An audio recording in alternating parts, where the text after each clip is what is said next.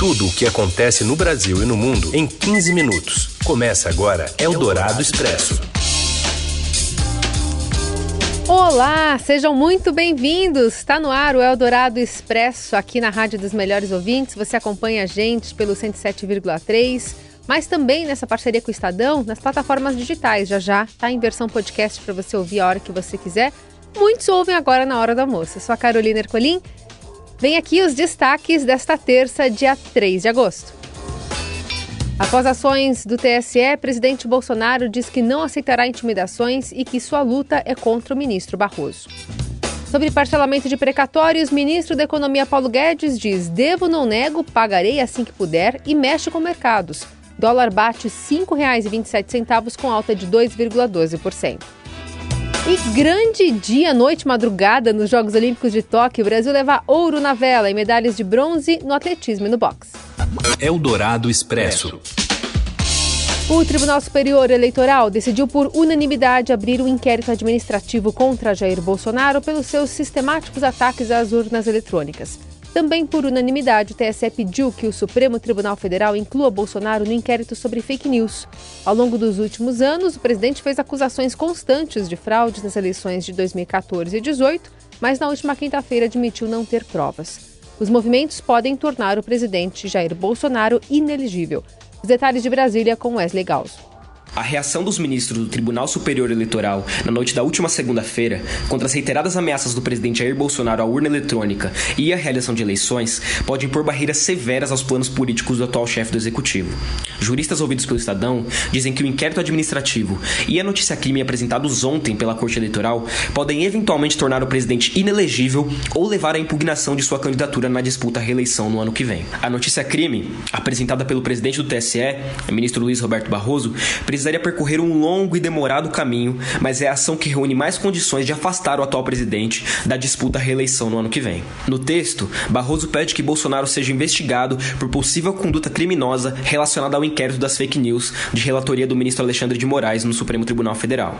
Na notícia crime, Barroso citou a live realizada pelo presidente na última quinta-feira, em que ele prometia entregar supostas provas de fraude nas eleições de 2014 e 2018, mas acabou entregando vídeos fora de contexto e notícias falsas. Caso Bolsonaro seja formalmente denunciado e condenado a partir das provas coletadas no inquérito das fake news, o presidente estará automaticamente inelegível. Já o inquérito administrativo do TSE pode provocar multas na Justiça Eleitoral e servir como base para contestar o eventual registro de candidatura de Bolsonaro à reeleição.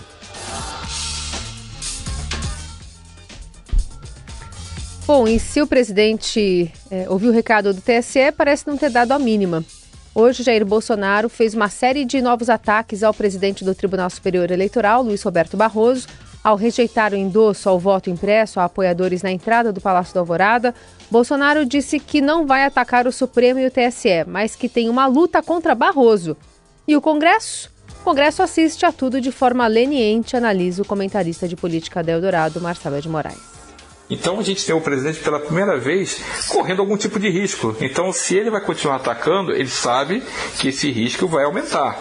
Então, pela primeira vez, você tem um, um tipo de, de, ação do judiciário que pode pôr limite no presidente. O Congresso tem uma agenda própria, liderada pelo Centrão, e que está muito mais preocupado em cuidar da, da própria vida do que botar um freio no presidente. Eldorado Expresso. Depois de uma pausa de duas semanas do recesso parlamentar, os senadores retomam hoje as sessões da CPI da Covid. Hoje é dia de ouvir o reverendo Hamilton Gomes de Paula, fundador de uma espécie de ONG que abriu as portas do Ministério da Saúde à Adavat, empresa que tinha como representante o cabo da Polícia Militar, Luiz Paulo Dominguete, que prometia 400 milhões de doses de vacina da AstraZeneca. Segundo Hamilton Gomes, a apresentação de Dominguete ao alto escalão da pasta da saúde foi feita por e-mail. O senhor então mandou o e-mail às 12 horas, apontou o horário que a reunião tinha que ser às 16h30, às 16h30 já foi recebido. Pô, eu queria essa eficiência do serviço público para para a Pfizer, viu? Para Pfizer. Queria essa eficiência. O senhor apontou o horário que ia ser recebido. E só me diga uma coisa, senhor Hamilton. O que é, é venda de vacinas de forma humanitária? É, nós havíamos discutido isso na, no primeiro momento com o Dominguete, e esse preço seria o, o preço menor disponível para o mundo. a 3,50. Questionado pelos senadores, o reverendo nega que estivesse negociando vacinas e diz que estava apenas indicando quem tinha os imunizantes. Negociação de vacinas pela a Secretaria Nacional de Assuntos Humanitários, eu, eu desconheço a, essa narrativa. A, o trabalho da, da Senar, como foi procurado pelos, pelo senhor Dominguete e o senhor Cristiano, é um trabalho humanitário. Então, a priori, quando eles vieram conversar conosco, nós abrimos assim uma conversação, porque sabemos que esse preço a R$ 3,50 que colocaria essa, essa disponibilização de vacinas ao, ao Brasil, nós fomos esses, fomos esses que, é, na verdade, indicamos. Eldorado Expresso. E o ministro da Economia, Paulo Guedes, disse que o governo não tem capacidade para o pagamento dos precatórios, que são aqueles valores devidos a empresas ou a pessoas físicas, após sentença definitiva da Justiça, programados para 2022. A gente vai saber os detalhes com o repórter do Broadcast Econômico, Fabrício de Castro. Boa tarde, Carol. O ministro da Economia, Paulo Guedes, disse hoje que o governo não tem capacidade para o pagamento dos precatórios em 2022. Os precatórios são os valores devidos a empresas e pessoas físicas após sentença definitiva na Justiça. Segundo Guedes, no entanto, propor o parcelamento de parte dessas dívidas em até 10 anos não é um calote. Durante evento virtual, o ministro afirmou: devo, não nego, pagarei assim que puder. Guedes defendeu ainda a proposta desenhada pelo governo de, em 2022, honrar de imediato apenas os precatórios de até 66 mil reais. O restante seria parcelado. Para precatórios acima desse valor, haverá um regime especial de parcelamento em 10 anos, mas a duração é distinta entre 66 mil reais e 66 milhões de reais. A regra será transitória e valerá até 2029. Para os débitos superiores a 66 milhões de reais, os chamados superprecatórios, a regra de pagamento em prestações será permanente. Em vários momentos da fala de hoje, Guedes qualificou a questão dos precatórios como um meteoro que surgiu e ameaça a economia brasileira. Eldorado Expresso. Mesmo com escolas fechadas, estados e municípios tiveram redução média de 9% nos gastos com educação. É isso mesmo, Renata Cafardo? Boa tarde. Isso, isso é um estudo do Todos pela Educação com a editora Moderna, mostrando que os estados e municípios diminuíram os seus investimentos em educação em 2020, em plena pandemia, né? Um ano considerado muito crítico e que era preciso investir no ensino remoto, apesar das escolas fechadas, né? Que houve sim um, uma diminuição, por exemplo, em em dinheiros gastos com merenda, com transporte escolar, até com contas de luz e água, mas era preciso investir no ensino remoto, na conectividade dos alunos e também na estrutura das escolas para ter um retorno seguro, né? O que esse estudo mostra é que houve uma média de 9% de diminuição na, nas despesas dos estados com educação é, e estados entre os municípios essa diminuição foi de 6%. É, a Priscila Cruz, que é a presidente de Todos pela Educação, diz que isso é um dos grandes erros do Brasil, né, na pandemia, foi colocar a educação em segundo plano, achando que era possível dar uma pausa nas escolas e investir em outras áreas consideradas mais emergenciais. E a educação, sim, é emergencial, completa ela, né? Era e continua sendo. É, o estado de Goiás, por exemplo, é, diminuiu em 38% a sua, o seu investimento em educação. A gente conversou com eles e eles disseram que não foi isso, que em 2019 tinha havido é, um pagamento de inativos erroneamente nas despesas de educação e também a folha de pagamento de 2018 tinha ido para 2019 2019 e aí pareceu que 2020 diminuiu demais.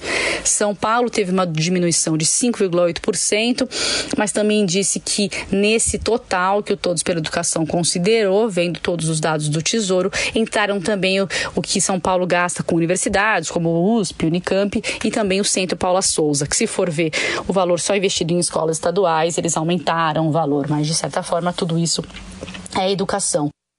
Eldorado Expresso.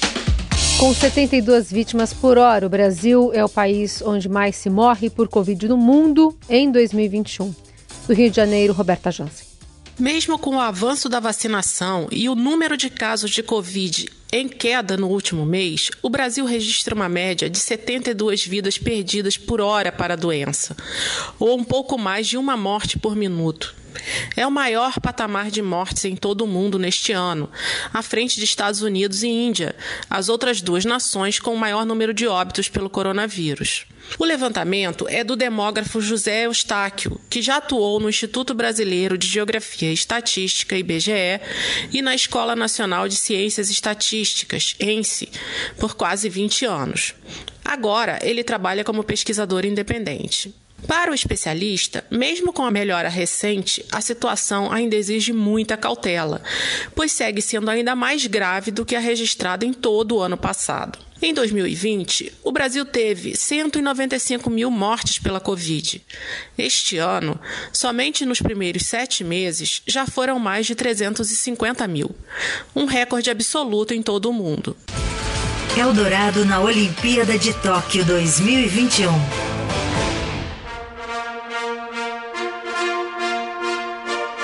Falar sobre o Brasil que fatura o bronze no salto com vara nesta terça-feira lá nos Jogos Olímpicos de Tóquio. Fala, Rafael Ramos, boa tarde. Olá, boa tarde. Campeão no salto com vara no Rio, Thiago Braz voltou a brilhar nos Jogos Olímpicos e faturou o bronze nesta terça-feira aqui em Tóquio. O brasileiro não estava entre os principais favoritos à prova, mas superou-se e garantiu a terceira colocação em uma disputa emocionante. O ouro ficou com o sueco Armand Duplantis, que por pouco não bateu o recorde mundial na prova. Essa medalha de Thiago Braz veio na base da superação. Isso porque, depois do ouro no Rio, o atleta teve um ciclo olímpico muito irregular com altos e baixos. Mesmo assim, garantiu a vaga em Tóquio para brilhar mais uma vez. Essa foi a segunda medalha de bronze do atletismo brasileiro em Tóquio. Antes, Alisson dos Santos havia ficado em terceiro lugar nos 400 metros com barreiras. Pois é, e tem mais notícia boa porque nesse prolífico dia para o esporte brasileiro também garantimos vaga na final com futebol masculino com chance de pintar o ouro. Fala, Robson Morelli. Olá, amigos. Hoje eu quero falar da classificação do Brasil no futebol para a final dos Jogos Olímpicos. É a terceira vez seguida que o Brasil está na final de uma Olimpíada. Em Londres, é, fez a final contra o México, no Rio de Janeiro ganhou seu primeiro ouro e agora novamente vai tentar o biolímpico lá em Tóquio. O Brasil ganha do México nos pênaltis, a Espanha passou pelo Japão e vai ser o adversário do Brasil sábado de manhã nesta grande decisão. Então o Brasil já garantiu a prata olímpica, muito legal, muito legal, com todos os problemas que André Jardine teve para formar esse time. Lembrando que ele não teve um monte de jogadores convocados que não foram liberados pelos seus respectivos clubes. Pedro, por exemplo, no Flamengo não foi, Neymar não foi, os melhores jogadores do Brasil que poderiam ajudar nessa campanha não estão, não estão, não estavam é, sendo liberados. O Richardson, artilheiro com cinco gols, foi o único que pediu para o seu time, o Everton lá da Inglaterra, a liberação para jogar e deu certo é um dos principais jogadores. Então, sábado, o Brasil decide o seu ouro olímpico lá em Tóquio no futebol. É isso, gente. Falei, um abraço a todos, valeu! Pois é, e a gente encerra aqui o Dourado Expresso com essas notícias né, sobre os Jogos Olímpicos, mas você pode acompanhar todos os detalhes também nas plataformas digitais do Estadão. Teve o ouro né, da Martine Grael e da Caena Kunze, também é, mais bronze né, do atletismo do Alisson dos Santos, do Thiago Braz. Teve o bronze do Abder Teixeira também no box, box que também tem, temos a Bia Ferreira que está disputando pelo menos uma medalha, né? Vai para a final, pode pegar é, uma prata ou um ouro, bronze já tem. Enfim, e além do vôlei, né? No Brasil atropelou o Japão por 3 sets a 0 nas quadras, está também na semifinal da categoria. Então a gente está acompanhando tudo. Amanhã tem bastante chance de vitória, vamos seguir acompanhando. Até lá! Você ouviu Eldorado Expresso tudo o que acontece no Brasil e no mundo em 15 minutos.